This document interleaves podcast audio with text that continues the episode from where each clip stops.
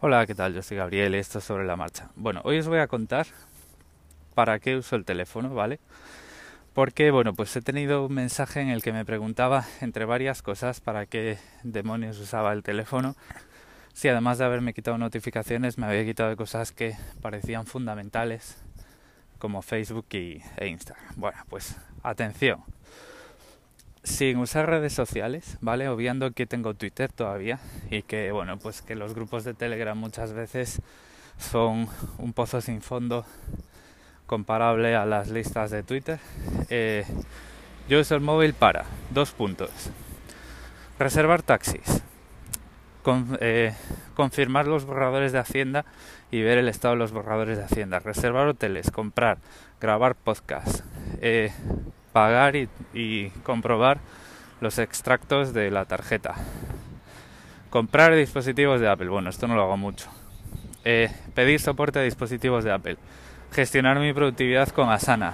Presentar la declaración de Hacienda en Australia con la aplicación de ATO, la Australian Taxation Office.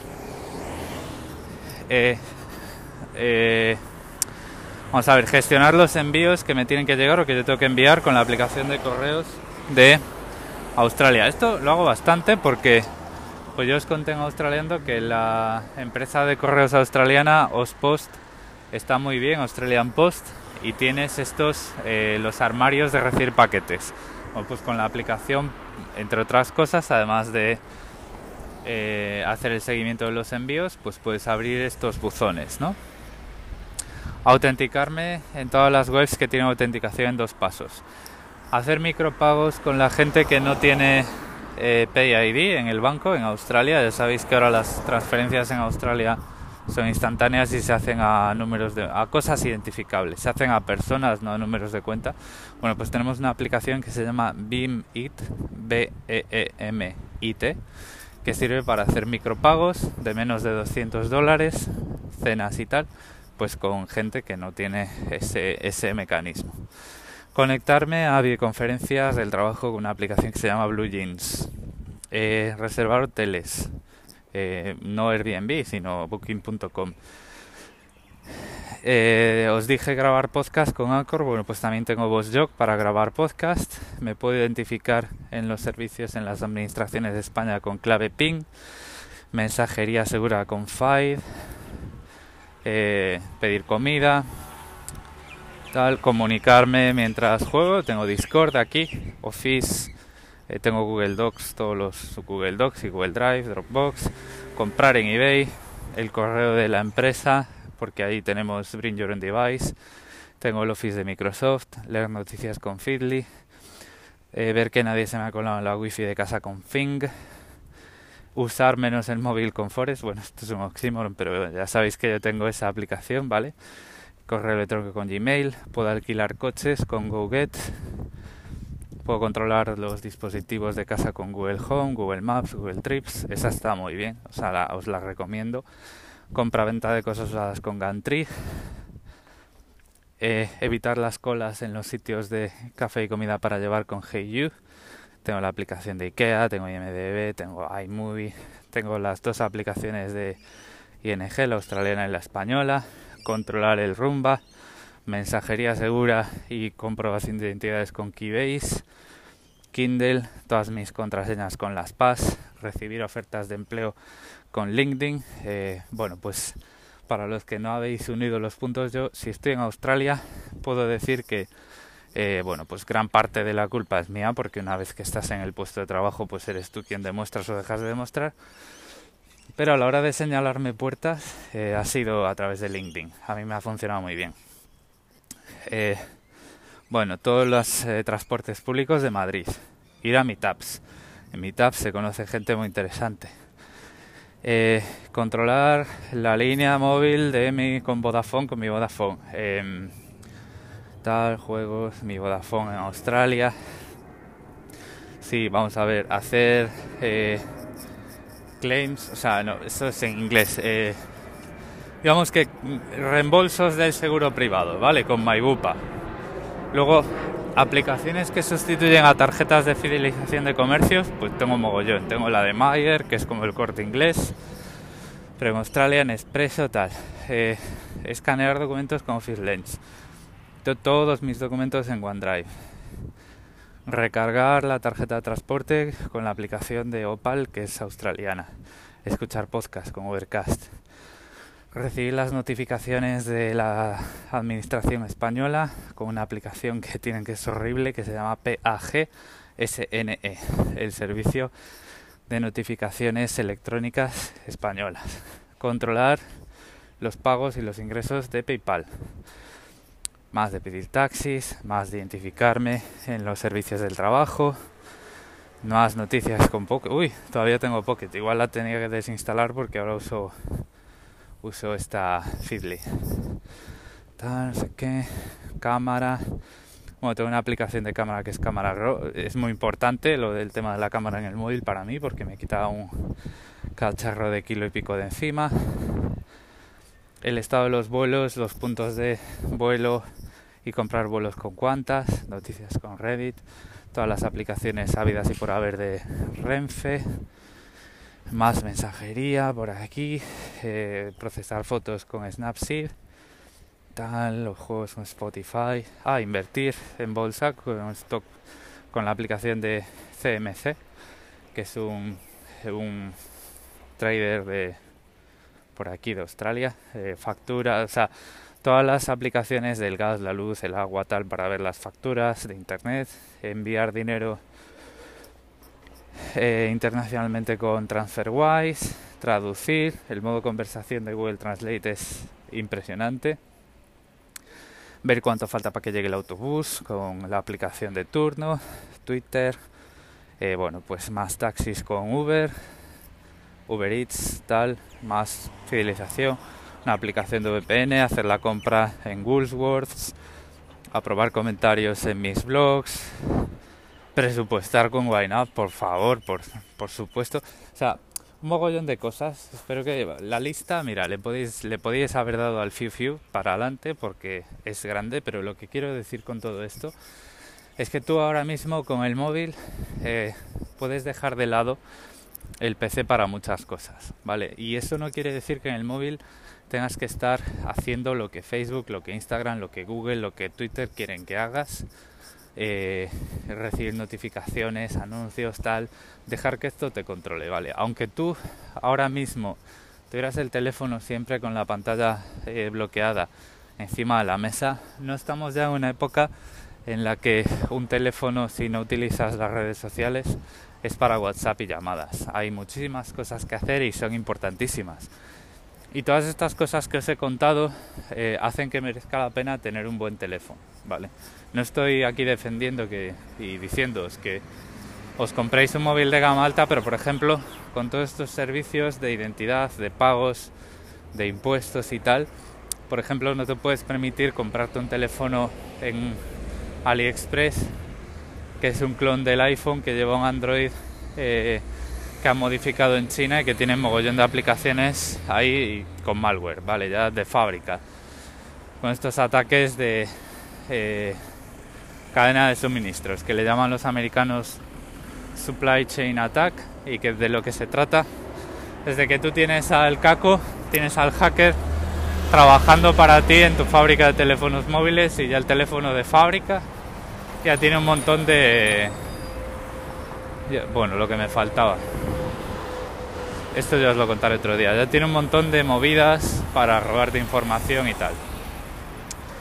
Al final de lo que se trata es de poder llevarte todos tus servicios contigo, no estar anclado a un escritorio, no estar anclado a una casa, no estar anclado a un país y tal.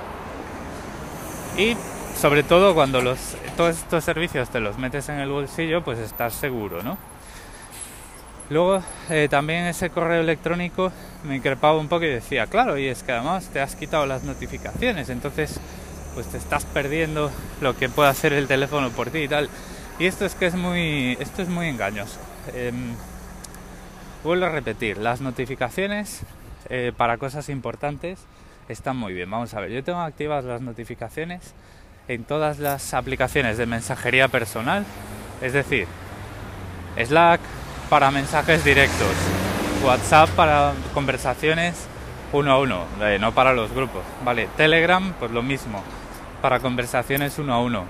Eh, Skype, todas estas aplicaciones a mí me van a llegar las notificaciones y las voy a ver. Otra cosa es que decida yo cuándo contestar los mensajes. El correo electrónico, las llamadas, todas las aplicaciones que tienen llamadas eh, o telefónicas o de voz sobre IP, para ese servicio tienen las notificaciones activadas aplicaciones en las que eh, te pueden llegar avisos de que te están cobrando algo o que te han pagado algo, ¿vale? Las aplicaciones del banco, todo eso, todo lo importante tiene las notificaciones activadas. Todo lo demás se las he quitado. ¿Por qué? Porque las notificaciones es una forma eh, fascinante de eh, introducir patrones de conducta en ti sin que te des cuenta. Es decir, en otras palabras, es un mecanismo que un desarrollador de aplicaciones o un analista de marketing o lo que sea tiene para controlarte y para decirte a ti cuándo tienes que usar el teléfono. De las notificaciones y de apagar las notificaciones hice varios episodios, hoy es de lo que os voy a hablar, que también eh, me lo habían comentado en, este, esta conversación, es de las sugerencias de Siri. Eh, con iOS 12 Siri te sugiere muchas cosas, es decir, tú cuando abres la búsqueda para encontrar una aplicación que tienes por ahí enterrada en un montón de carpetas o a lo mejor pues quieres buscar algo en internet y en el teléfono y, utilizas la búsqueda de Siri, pues te pueden aparecer ahí cuatro iconos de cuatro aplicaciones o que usas frecuentemente o que sueles usar a esta hora del día o bueno, o te aparece envíale un mensaje a no sé quién, ¿no? Y a mí pues me suele aparecer ahí envíale un mensaje a tu novia.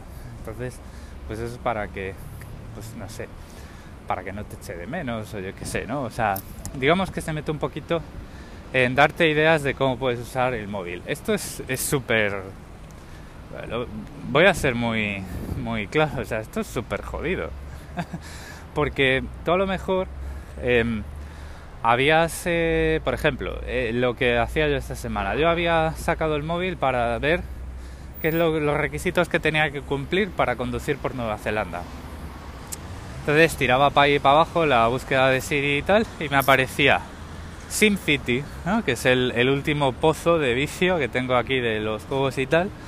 Y además es uno de estos juegos que a mí en el fondo no me gustan porque es un juego en el que, pues a lo mejor puedes hacer tres cositas y para hacer la siguiente tienes que esperar 20 minutos, pero Después de esos 20 minutos tienes 10 minutos para hacerlo. Por ejemplo, tienes que fabricar estas tres herramientas para venderlas en este barco, pero el barco ten cuidado porque el barco se va en una hora, ¿no? Y a lo mejor pierdes la oportunidad.